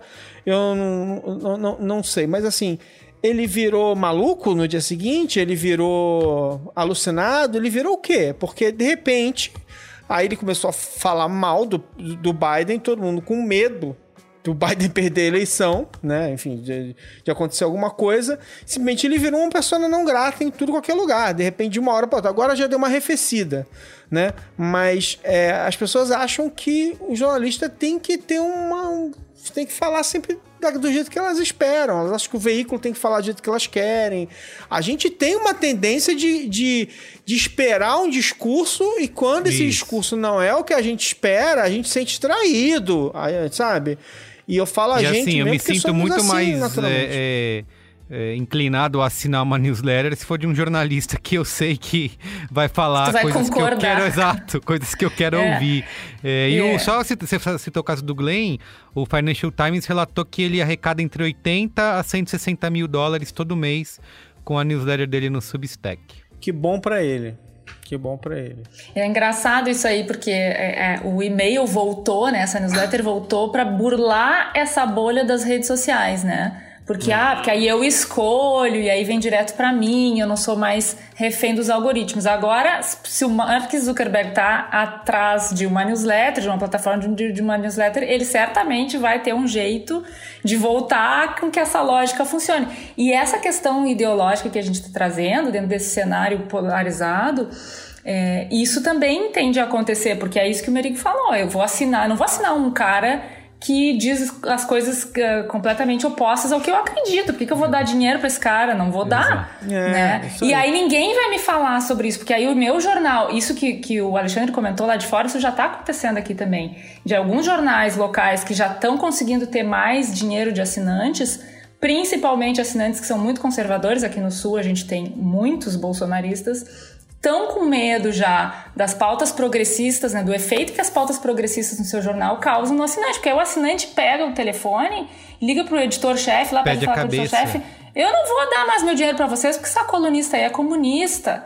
Né? E o jornal, eles estão eles estão segurando a onda um pouco porque estão com medo justamente, estão perdendo dinheiro de anunciante, aí vão perder dos, dos bolsonaristas que estão assinando. Então tem toda uma outra discussão também aí de, afinal, esse se não vai vir mais dos, dos anunciantes, vai vir dos assinantes, mas quem são esses assinantes? Né? Eu acho que quando a gente fala também de jornalismo independente, eu sempre gosto de dizer independente do que. Né? A gente, no matinal, por exemplo, a gente uh, tem, tem uma, uma, uma aposta em ter principalmente renda de, de assinante. Mas a gente também começou a diversificar com um anunciante. A gente, quando lançou, queria muito fazer evento. Chegamos a fazer um evento aqui em Porto Alegre, uma batalha de saraus, porque a gente tem um braço de jornalismo cultural também bem forte no grupo. Foi um evento super bacana e aconteceu no início de março, uma semana antes de chegar a pandemia e fechar tudo. Então a gente tinha um plano de, de eventos aí, de seminários, de debates sobre a cidade e tal, nessa onda aí de diversificar a, a receita, né, as fontes de receita. E, e agora, quando a gente começa a apostar nos assinantes, a gente tem recebido um retorno. É claro que tem né, uns retornos mais extremistas, mas a gente fez uma pesquisa recente entre, entre o pessoal que nos apoia com grana, né? Porque a, a nossa newsletter principal diária é gratuita. Mas a gente tem assinatura paga que a gente entrega outros conteúdos produzidos por nós. E, e, mais da metade deles diz que apoia com grana por causa do por apoiar o jornalismo local. Né? Então isso é uma coisa que nos deixa muito otimista, porque assim, a gente não tem grandes estrelas do nome do jornalismo. Né? A gente tem, eh, nós temos assim, algumas personalidades que são conhecidas aqui localmente, e, e, todo mundo já trabalhou, passou por grandes redações, não só aqui do Rio Grande do Sul, mas né, eu mesmo já colaborei para várias revistas do centro do país. Mas nós não somos uma marca, nenhum, né? A gente tem um jornalista, talvez o Roger Lerina, que é um cara da área de cultura, que, que ele sim, a gente pode dizer, né, que é uma marca. Uh, mas fora ele, nossos repórteres, quem está produzindo ali o, o jornalismo com mais, todo dia, é, a maioria desses nomes não são nomes conhecidos, né? São conhecidos no meio, assim, né? A gente ganha um prêmio de jornalismo aqui ali é conhecido, mas o, o, o leitor, que, o cara que reconhece um, um, comentarista de TV, por exemplo, na rua, e, essas pessoas não nos conhecem na rua, né? Elas não sabem quem, quem a gente é, o que, que a gente está fazendo. Sim. Então a gente tem muita crença, assim, é, é, é, pode, pode soar um pouco otimista dentro desse cenário aí caótico, mas a gente tem uma aposta muito grande que, que fazendo o básico do jornalismo, né, que é voltar um pouco a, a resgatar esses valores de interesse público, né? E não só jogar para tua torcida, mas é e deixar muito claro quais são os teus critérios, quais são os teus valores. A gente trabalha com muita transparência aqui, não só cobrindo transparência, mas com a transparência das nossas metodologias, né? Olha, falamos com ciclano, tentamos falar com fulano e não respondeu. Os documentos que a gente teve acesso, a gente linka tudo, libera tudo, porque a gente acredita nisso, que a gente também abrindo o nosso processo, mostrando para as pessoas afinal o que, que um jornalista faz, né? Como é que a gente constrói esse negócio que a gente está entregando aqui para vocês? A gente acredita que isso é um valor também que pode ser percebido pelo leitor a ponto dele botar dinheiro no nosso trabalho. Agora, essa parada de, de botar dinheiro e tal, outra coisa que a gente fica falando muito lá no grupo do Zap, é que sempre aparece assim, vai salvar. Alguém já, acho que o Merigo já zoou, já falou assim, vai salvar o jornalismo e tal. E a, e a real é assim. E aí, olha só, momento, momento meta, momento Inception aqui. Uma coisa que eu falei na minha newsletter é, é o seguinte: o problema do sistema atual é que empresas como o Substack, e antes disso o YouTube fez isso, e antes disso o Blogger fez isso, né? O Google com os banners e tal, mas assim, o sistema atual ele tá falando assim: você vai abrir, você aí gosta de escrever, você vai abrir a sua, a sua newsletter, você vai botar lá 5 reais por mês e você vai viver disso. Só que você vai ter, sei lá, 100 assinantes, entendeu? Você vai ganhar 500, 100 assinantes é show. Você vai ganhar 500 reais por mês. Você tem como viver? Não. Então, então a historinha que eu contei na newsletter é que uma vez um menino chamado Alexandre Maron foi trabalhar no jornalzinho de bairro. Ele foi, foi aprender a sair na rua, apurar, entrevistar. E ele ganhava um saláriozinho lá, mas ele ganhava um saláriozinho, que era maior do que 500 reais na época. Então, assim, existe um ecossistema de, de uma, um funil, uma pirâmide, você vai crescendo, uma árvore, enfim, onde as pessoas vão ganhando dinheiro e vão ganhando experiência e vão formando seu nome no mercado. Hoje, o Merigo falou: ah, o Glenn ganha 100 mil dólares por, por mês, o Matt Glasses ganha 850 mil dólares por ano. Mas ele já era o Matt Glass, ele já era o Glenn. As uhum. pessoas falam: não, legal, vou botar o meu dinheiro nesse cara. Agora eu vou virar e falar assim: gente, agora eu tenho uma newsletter é, aqui semanal, cada, três vezes por semana e tal. Bicho, eu, eu não vou pagar minhas contas? Eu não pago minhas contas com, com o bônus de internet, com as assinaturas e tal. Espero um dia fazer isso, mas assim, independente de quantos assinantes eu tenho, o Substack acho que pega 10%, o Review 5%, o Patreon não sei quantos por cento. Eles estão pegando os meus percentuais e de todos vocês. Então a conta fecha para eles. Mas a minha, eu tô aqui trabalhando, gastando minhas horas, comprando esse sonho. Beleza. Tá aí, sei lá, quantos youtubers compraram casas e mansões com dinheiro do YouTube, porque para eles funcionou. Mas a maioria esmagadora de youtubers não paga suas contas e tá claro. tendo burnout, tá, não, tem que fazer mais conteúdo para chegar lá. Então, agora estamos nessa fase também com Twitch. Não, você tem que fazer stream todo dia e você tem que não sei o quê, é. porque olha só o fulano, fulano ganhou não sei o quê. Ganho... Cara, tá lá, a Bárbara Guterres tá lá, todo dia pinga aqui no meu, no meu celular. Gente, vamos jogar isso aqui. Todo dia ela tá lá. Bicho, ah, tudo bem, ela acabou de começar, começou há um mês e é legal, sigam ela, é divertido pra caramba o tweet dela. Mas ela não paga as contas. Ela tá tendo a mesma quantidade de trabalho que ela tinha no empregador dela, grupo de mídia, e ela ganha. Se ela ganha alguma coisa, ela é. ganha uma fração, entendeu? Então você tem que ter essa não, entrega não vai salvar de nenhuma. Essa entrega de valor contínuo aí, né, que você citou. Você É. começou a cobrar assinatura e aí é isso. Toda, você prometeu lá toda semana, toda quinta, 5 da, da tarde, você tem que lançar E não seu... pode tirar férias e não pode ficar Isso, doente. isso. É, mas, é- mas é que eu acho que o problema sempre é, e o Merigo, Merigo é dos meus nisso, o problema é sempre essa porra desse hype, né? Tudo é hype. é tudo, todo mundo quer, quer antecipar o que vai acontecer, todo mundo quer dizer o futuro, quer prever o futuro, dizer o futuro e tal, tal, tal. tal. Ouvi assim, dizer que esse era o ano do Clubhouse no Brasil, viu? O, é.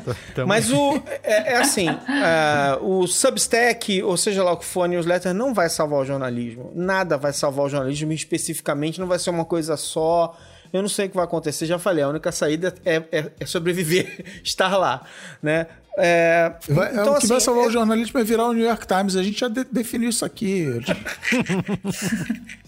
Só vai ter Mas, um. É, mas, então assim, tipo, acho que a primeira coisa a entender é que assim, é uma ferramenta, é, uma, é um ponto. A, a segunda coisa que eu sempre falo para as pessoas é assim: todo produto de mídia que você cria é o ponto de partida de alguma coisa. A partir dali, você vai fazer que, que, que nem ela tá fazendo. Vai fazer eventos, vai criar uma versão paga, você vai criar um outro produto, você vai lançar um livro, você vai fazer outras coisas. Então, assim, tipo, por que, que eu tô falando isso também? Porque é, uma das coisas que a gente não tem como responder hoje é o seguinte: é, tá, mas por quantos anos as pessoas vão usar e-mail da maneira como como estão usando agora? Porque teve uma fase aí que as pessoas perderam o controle do e-mail e elas só liam o e-mail de trabalho e, e o e-mail perdeu a, a validade como Chamamos instrumento essa de fase troca de, de, mensagem hoje em dia. Hoje em dia. Isso, familiar. quer dizer.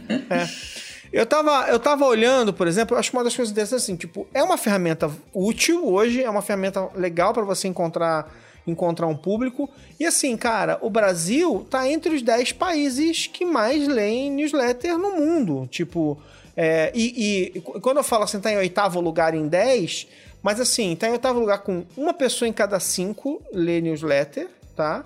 Só que assim, quem tá na frente assim, é 21%, 22%, tá todo mundo meio coladinho assim.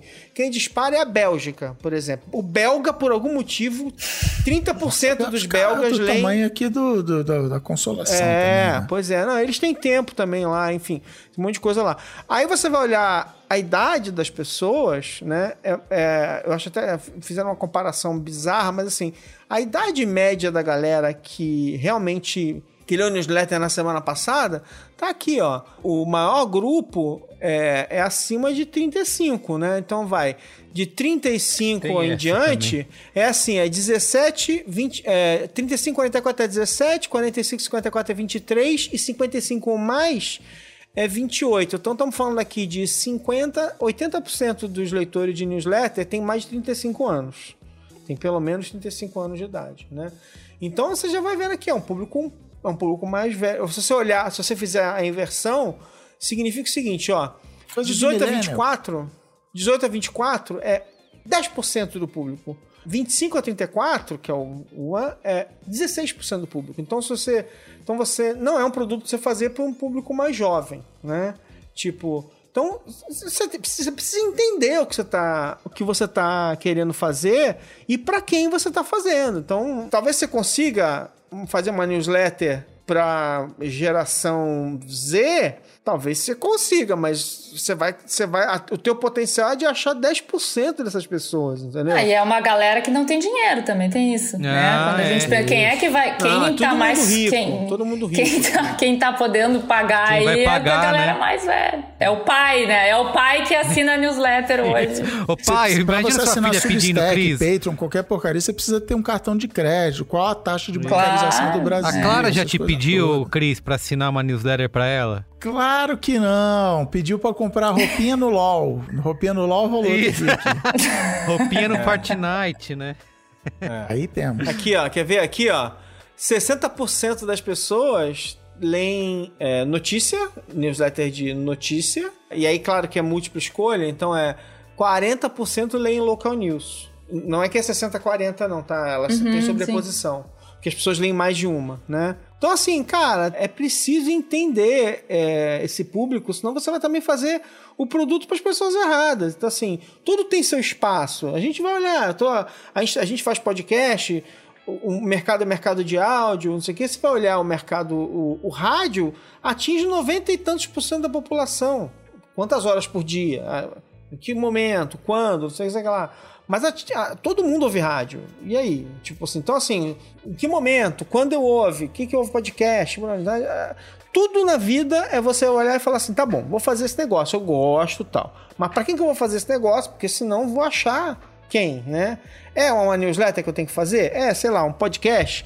É um negócio lá de zap? É um, um canal de Twitch? Senão você não vai achar a pessoa certa. Vai procurar a pessoa de, de mais de 50 anos no Twitch, que você vai achar, vai achar. Verdade. é, eu acho que é, é hora de testar, né, também. Tem é. isso. Quem pode testar, tem que testar. Mas assim, tu tem que ter os teus valores, eles têm que estar muito alinhados. Não interessa se tu vai mandar notícia pelo WhatsApp, por e-mail, por sinal de fumaça, enfim né? Eu acho que o teu público tem que estar bem definido e a linguagem, o formato que tu vai fazer, ele tem que conversar com, com o canal que tu vai usar, né? Quer canal mais popular no Brasil que o WhatsApp? É, é o WhatsApp. A gente começou a fazer notícia aqui por WhatsApp, mandar uma, um resumo da nossa newsletter por boletim e foi um troço incrível o que cresceu de gente mandando, porque, porra Tá na Mas minha era mão cheio de emojizinho dia, assim, sabe? atenção. Tem, tem alguns emojis, tem alguns emojis. E sabe que a gente fez isso aí com uma, uma parceria com uma ONG que chama Coletivo do Morro da Cruz, aqui da periferia de Porto Alegre, é, justamente para combater a desinformação na pandemia, né? Então a gente começou com eles, pegamos os contatos da ONG e fizemos um piloto lá. E aí começou, a gente começou a ampliar e tal. E aí, é, primeiro a gente mandava texto, e como a gente foi conhecer um pouco mais o público, a gente se ligou que áudio era o canal, né? Porque, inclusive, tem muita gente ali que não sabe nem ler. Então a gente fez boletim de áudio, e é um troço que a gente está fazendo até hoje, tá um ano que a gente está com esse projeto, e tá dando super certo. Agora, como é que a gente vai financiar isso, né? A gente sempre chega, se a gente lança um produto, tem uma recepção, uma receptividade boa, tem público e tal, mas quem é que vai pagar por isso? A gente continua se perguntando isso. Aí a gente vai tentar tirar dinheiro de outro lugar. Mas é, é eu acho que, que, a newsletter não vai, o Substack não vai salvar o jornalismo, nem vai matar o jornalismo. É, eu isso, acho que a gente tem, tem muitas oportunidades aí e, e, é um privilégio de quem pode estar tá testando aí, como a gente tem feito de vez em quando aqui no Matinal. Merigo, agora era perfeita para encerrar e falar assim: é o ano do áudio no Brasil, não é da newsletter. é. Acabou? Até semana que vem. O ano do podcast, o ano da newsletter, o ano do Clubhouse, até a salinha de áudio agora tem onde? No Reddit, né? Você falou no Reddit, que é. É, o e uma das coisas que o Zukita falou lá no, no, no, Discord House é que vai ter o Face House, vai ter o, é, exato. as coisas de áudio. Mas a, a, o, o Oga falou que o New York Times implica com a com as newsletters sobre o stack.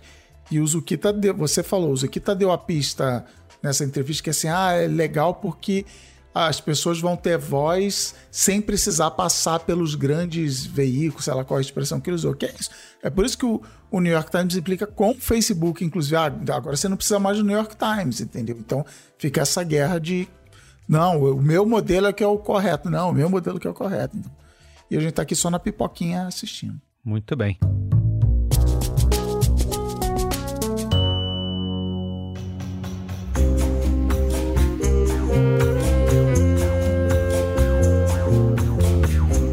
Sons e Drinks é um novo podcast de ficção do B9. Um coquetel de histórias para acompanhar, se divertir e se emocionar. Oi, seja bem-vindo ao Rosé. Você já conhece a casa? Aqui a gente harmoniza um drink que é especialmente preparado pelo nosso barman Chico com uma história regada a inspiração e reflexão. É. Se tem um lugar que tem muita história aqui mesmo. Oi, oi, oi, oi. Amigo, eu quero tomar um drink. Opa, pra já, já sabe o que, é que você vai beber? Ah, então eu tava precisando tomar uma caipirinha, tipo uma bem classicona, sabe? Ai, não se deixe enganar por esse look aqui, meu bem. Ai, meu amor, eu tava com sangue nos olhos. Eu queria acabar com aquele safado sem vergonha. Ah, isso já faz oito meses. E isso foi só o começo, viu? Mas eu aprendi a me proteger e usar isso a meu favor. É, você olha para ele e vê o velhinho piadista que vem aqui toda quinta beber e trocar ideia de boa. Amigo, filho da puta, também fica velho. Olha, você vai chegar na minha idade, você vai ver. Você leva tanto tombo na vida que fica difícil saber onde é melhor amarrar seu burro. Bom, Chico, eu vou lá sentar com ele, tá? Obrigada e valeu pela conversa. Nossa casa está aberta. É só chegar. Vem saborear nossas histórias. Ouça a primeira parte em sonsedrinks.b9.com.br.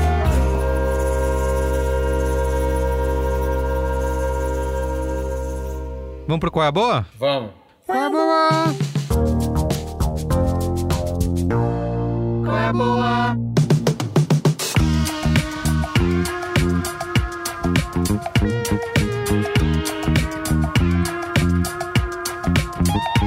Qual é a boa? Só pode falar newsletter, hein? Não. É. Quem quer começar? Tem qual é a boa aí, Eu vou, vou- vou começar, vou Ah, começar Alexandre? aqui. Porque Vai eu, lá, Alexandre. É, vou começar logo. Eu vou fazer o seguinte, ó. É, na verdade, já teve até cinemáticos sobre, sobre esse filme aqui. Eu, eu, eu, eu amei dois filmes que eu vi diferentes. No, eu tinha visto o Fuja antes, mas tá no Netflix há algum tempo, então não deixem de ver Fuja. Que é, cara, aqui tem putz, Sarah Paulson, que é sensacional sempre. E a protagonista, na verdade, é uma, é uma atriz que, que é cadeirante e tal, e a personagem é cadeirante. É, é muito legal. O filme é um bom, é um bom thriller, tá? E aí, eu tava vendo também um filme essa semana que é o. é, é, enfim, pra quem gosta de, de sci-fi, que é o Passageiro Acidental. Que é legal. Legal. De- sabe aquele filme pra É o ver. filme do Joe Pena lá, o Mr. Guitarman? É o. Anna Kendrick? E é. É com a Anna Kendrick, isso aí. É isso é verdade, é isso aí. É legal. É legal. Não é nada demais. Estou- podia ser, estou podia away, ser melhor. né, é? é? podia ser melhor. Qual, qual é a média? É, não, é legal. Não, não é assim. É, é- é- é porque eu, eu sou um viciado em qualquer filme de viagem espacial que seja, que seja mais ou menos realista, sacou? É tipo. Então eu gosto porque o filme é, é realista, os caras se preocuparam em explicar a gravidade do não sei o que lá. Então eu gosto, é- é- me amarro. Porque eu, eu, eu e seu Cristiano aqui, quando a gente fomos, fomos, fomos jovens meninos juvenis, a 84 gente jogava RPG de. A gente jogava RPG de ficção científica, que a gente, né, só jogava. E ficção científica também, assim, super realista. Esse negócio seríssimo. Era o. Se fôssemos americanos, seria o The Expanse. É tipo o The Expanse, era o RPG É, a gente tipo jogava. isso. Era RPG que a gente jogava, isso aí. Então, esse tipo de coisa eu sou, eu sou completamente viciado. Eu gosto de qualquer maneira. Se não tiver uma bobagem, se não- você não vier com alguma coisa maluca, sobrenatural, maluco, é ter, é ter bizarro, eu- aí, eu, aí eu gosto. Eu Que foi o que o. The Expanse fez e estragou? É, não, não, calma, mas enfim. Mas é, eu gosto, entendeu? Então, eu, eu curti, eu adoro a Ana Kendrick, eu acho que o elenco, o elenco é ótimo, né? Porque o, é, Ana Kendrick, Tony Collette, então o elenco é bom e tal. O filme é legal e eu gostei da, enfim, do clima de nave espacial, indo pra Marte e tal. Porque agora todo mundo tá indo pra Marte, né? O negócio agora popularizou, né? Orkutizou Marte. Então todo mundo tá botando o pé, o pé em Marte, então eu gostei. Então, eu recomendo. Fuja e Passageiro Acidental são dois filmes completamente diferentes, mas tá lá, facinho, só apertar o botão lá e assistir, gente. Quer dizer, aqui não tá, porque eu tô, eu tô só no, no celular e não tô podendo ver mais nada, que minha franquia vai acabar. Muito bem. E você, Gá Mendonça? Tem qual é a boa aí? Tenho. Cara, uma das coisas que eu ouvi recentemente e fiquei, putz, abismado, e acho que tem um pouco a ver com o que a gente tá falando, é, no final eu vou fazer um link, é a série Calls, que é uma série da Apple TV. E ela é muito interessante porque é uma série, é até difícil definir que formato que é, porque é quase uma série narrada, ela é narrada, né? Ela é quase um podcast de ficção e terror, só que ela tá num canal de vídeo. Então eles têm uma animação muito simples, tem diálogos muito bem escritos de histórias que tem essa vibe meio Black Mirror, vai, acho que é uma referência. E, cara, é muito interessante como o formato é inovador. Você vê pequenas animações, são ligações de telefone, então geralmente são dois personagens falando, três, enfim. E aí no diálogo você vai entendendo todo aquele desenho, todo aquele cenário. Existe um monte de podcast assim, só que eu achei muito interessante justamente a parte visual e conseguir transpor isso pra televisão. Então, assim, eu fiquei sentado na frente da televisão, vendo uma série que eu poderia ouvir, mas ao mesmo tempo é tão imersivo o jeito que eles usaram as imagens, que são todas ondas sonoras e o diálogo aparecendo escrito, que te prende. E aí, às vezes, eu fico pensando muito nisso, assim, né? Cara, óbvio, é uma série feita por um diretor famoso de terror, tinha atores famosos, tipo a a Dawson, né? A, eu fugi- a Rosário, Ah, Rosário Dawson. Dawson. Justamente, ela tá ali e tal, mas ao mesmo tempo eu fico pensando, cara, tem umas sacadas, né? Essa série poderia ser feita por qualquer escritor com o microfone, qualquer grupo de teatro, né? E às vezes você fala assim, cara, olha que louco, às vezes é o mais simples mesmo, é o que mais te pega, porque o que interessa é ter uma boa história. E é o que a gente fala do jornalismo, né? o que interessa é você conseguir contar aquela mensagem, né? É óbvio que você tem uma apuração e você ter dinheiro e você ter jornalistas para dormir na frente e você ter acesso, ajuda pra caramba. Mas quando você tem uma boa história, isso faz muita diferença. Eu acho que essa série para mim mostrou um pouco isso. Uma outra dica que também tá na, na Apple é uma série que chama Losing Alice, que eu achei bem interessante também, para quem gosta de thriller, de suspense, enfim. E eu achei muito legal porque é uma série de Israel. Então, eu acabei maratonando uma outra dica que é o Shitzel, e que é uma série que mostra né, a vida dos judeus ortodoxos. Agora saiu a terceira temporada na Netflix. E aí eu fiquei tão fissurado nesse, nesse mundo de Israel tal, eu queria produzir, achar uma outra produção de lá, que não fosse exatamente a mesma história. E eu achei muito interessante também, cara. Uma outra série que me pegou assim, só de fugir de alguns chavões do tempo de cinema americano que a gente está batido. Não é super inovadora a série, mas é aquela série que não tá subindo a musiquinha e você sabe que vai sair alguém da porta, sabe? Só de fugir desses pequenos gatilhos do, do, Hitchcock, que a galera continua misturando, mas ao mesmo tempo tem uma forte referência a Hitchcock, eu achei muito interessante também. Então, acho que minhas dicas de hoje são essas. E de newsletter eu falei no meio, né? Mas eu vou citar uma, que é a Margem. Assina a Margem, que é uma newsletter de cultura do. Não é só de cultura, tô falando de cultura para simplificar, mas é do Thiago Ney. É uma newsletter que eu recomendo. Muito bom. E você, Marcela, tem qual é a boa aí? Eu vou vender meu peixe, né? Então vou, vou claro. convidar o pessoal aí a assinar o Farol Jornalismo. A gente tem discussões aí bem focadas no, na nossa prática e da profissão. É, o, podem assinar no faroljornalismo.cc, é uma newsletter gratuita, mas a gente também tem no Apoia-se para quem quiser colaborar aí para remunerar os editores. É, o Matinal Jornalismo também tem foco aqui no Rio Grande do Sul. Eu, eu convido o pessoal a, a entrar lá, matinaljornalismo.com.br, assinar nossa newsletter gratuita e dar uma olhada lá nas nossas reportagens. Uh, e vou fazer uma outra dica de newsletter, que aí eu não, não, não trabalho, mas eu conheço as gurias que, que fazem, que se chama Cajueira. É, é uma newsletter que sai a cada duas semanas e ela fa é, o objetivo é trazer, é jogar a luz no jornalismo feito no Nordeste, né? E meio que acabar desmistificar um pouco essa coisa de que o Nordeste é tudo igual, que todos os estados têm a mesma cultura, que tudo que tem a ver com o Nordeste é seca, enfim, e que tem muita produção feita lá que não é uma produção local, não é produção regional, né? É produção jornalística que pode falar com qualquer pessoa do Brasil e, que, e, e mostra uma diversidade riquíssima né, de, de cultura da região. E para não falar só de newsletter, vou indicar um livro é, que é de um colega meu aqui da, de Porto Alegre, José Faleiro. O livro se chama Os Supridores da Todavia. E é muito interessante porque o Faleiro ele, é, ele mora na periferia aqui de Porto Alegre, é o primeiro romance dele e o livro é um espetáculo, assim. E é, e é, tão bom que ele já teve os direitos comprados para ser adaptado para o cinema. E quem, quem lê, assim, é um thriller. Tu começa a ler e tu, tu, não consegue parar a história de dois jovens da, da periferia que, que acabam entrando pro tráfico. Parece uma coisa meio. um mote meio. meio clichê, assim, né? Mas é, ele consegue fazer uma crítica social muito forte e é muito criativo no jeito que ele conta a história, assim. Então é, fica a dica aí do Os Supridores do José Faleiro. Muito bom. Olha, meu Qual é a Boa aqui é um documentário que está disponível na HBO, assistindo HBO Go, que é de um dos meus documentários, que é o meu documentarista preferido, que é o Alex Gibney, que ele ganhou o Oscar em 2005, acho, pela Enron, né, aquele documentário da Enron, os mais da Enron, os mais espertos, os caras mais espertos da sala, né? Acho que era alguma coisa assim. Dirigiu episódios lá daquela Na Rota do Dinheiro Sujo, que tá na é Netflix. É uma das melhores séries. É, dirigiu é, aquele da Sintologia, recentemente esse do coronavírus, para mostrar é, como que o governo americano na época do Trump lidou com a pandemia. Enfim, tem um monte de. Cara, se pegar documentário legal da atualidade, ou ele é diretor, ou ele é produtor, ele tá envolvido de alguma maneira. Então, Eu acompanho bastante o que ele tá fazendo.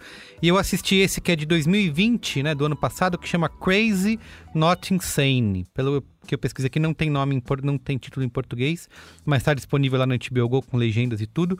Que é baseado é, principalmente no trabalho de uma é, psiquiatra, a doutora Dorothy Lewis, que ela é, dedicou a vida dela a investigar por que, que a gente mata, né? A gente não, né? No caso, os assassinos matam. e o que, que nos impede, né? Nós, pessoas que não matam, de, é, de continuar não matando, né? Então, ela faz. É, tem todo esse trabalho que ela. ela diz que a mal, não existe, ela não acredita em maldade, né? Ela diz que a maldade é um conceito religioso, né? Não é um conceito científico.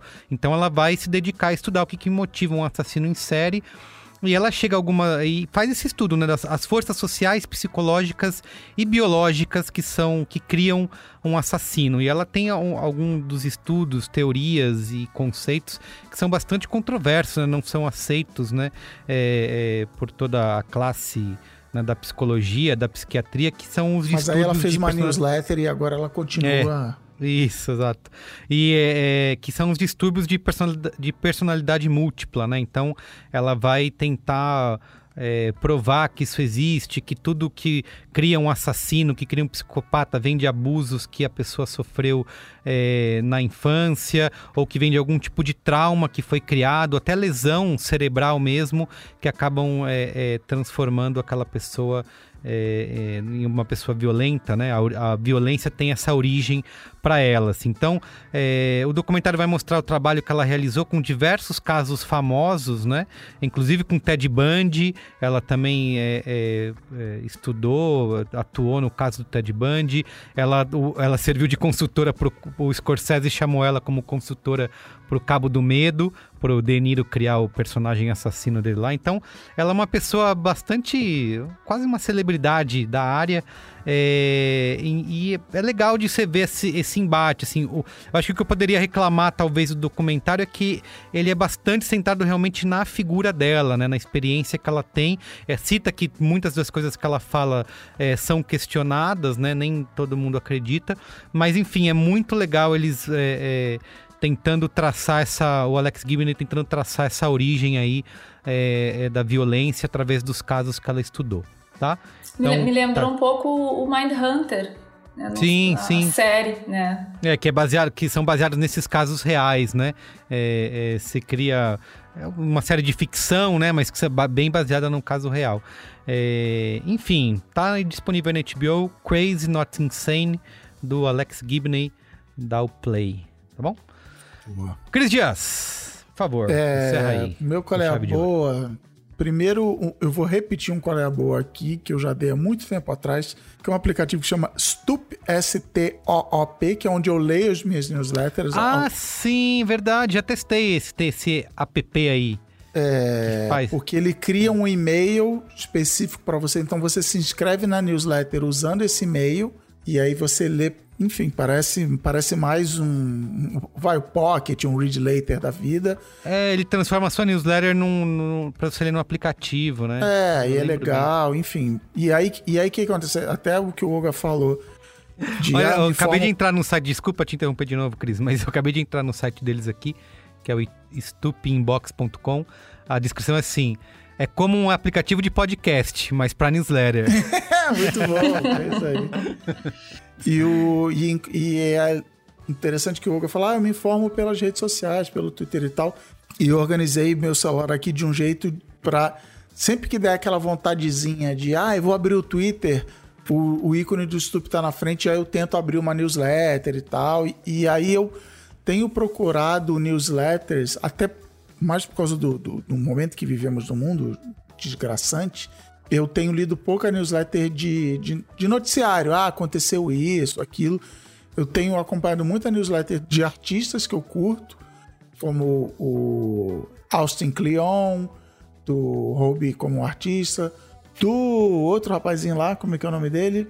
Robin Sloan, que é do, do histórico Qual é a Boa do Sr. Penumbra, o autor hum, do Mr. Penumbra. Eu li o Grant Morrison antes dele ser cancelado e ele cancelou a, a newsletter dele. É, mas as newsletters que eu vou realmente dar de qual é a boa aqui oficialmente, uma newsletter chamada Six Signals, Seis Sinais, de um, sei lá, uma organização, uma ONG, um think tank, chamado Ethical Futures Lab, que é meio, vai, futurismo, análise, né, inovação. É, eu, eu, gosto muito, é encabeçado por uma designer chamada Alexis Lloyd. Eu descobri essa newsletter pelo Medium, sei lá como eu cheguei e assinei a newsletter, bem legal, e enfim, dá uma olhada lá, você vai gostar. E a outra newsletter nem é tecnicamente uma newsletter, mas que eu consumo no Stoop, que é o Spoonbill, que é um nome de um pássaro, tipo um pelicano. Spoon de, de colher e bill de nota, de conta. O Spoonbill, o que, que, ele, o que, que ele basicamente faz? Ele todo dia te manda um e-mail dizendo quem alterou o perfil do Twitter alterou o nome, alterou a localização, alterou a, a bio e ele mostra o que mudou. E, cara, maravilhoso, é a melhor coluna de fofocas do mundo. Eu ia dizer, é uma atualização da coluna de fofocas. Eu, aprendi, é, eu aprendi, por exemplo, que o Robert Downey Jr.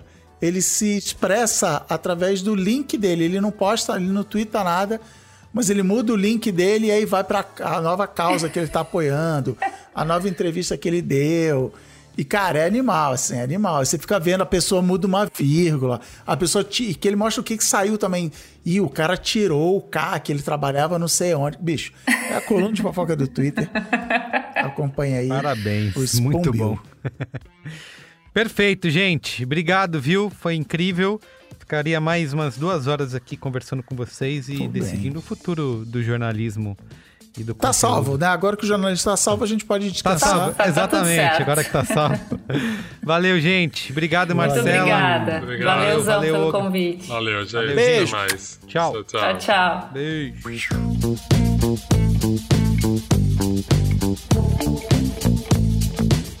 Então é isso, gente. O programa de hoje fica por aqui. O Braincast é uma produção B9, apresentado por mim, Carlos Merigo. Hoje na companhia de Cris Dias, Alexandre Maron, Olga Mendonça e Marcela Donini. Eu faço a coordenação geral junto da Juva Lauer e Cris Bartz. A produção é da Beatriz Souza. Apoio à pauta e pesquisa Iago Vinícius. A edição é de Mariana Leão, com a supervisão de Alexandre Potashev e apoio de Andy Lopes. A trilha original é composta por Nave, com direção artística de Yoga Mendonça identidade visual feita pelo Johnny Brito, coordenação digital por AG Barros, Pedro Estraza e Lucas De Brito, atendimento Raquel Casmala, Camila Maza e Thelma Zenaro. Comercialização exclusiva é da Globo. Valeu, gente. Tchau.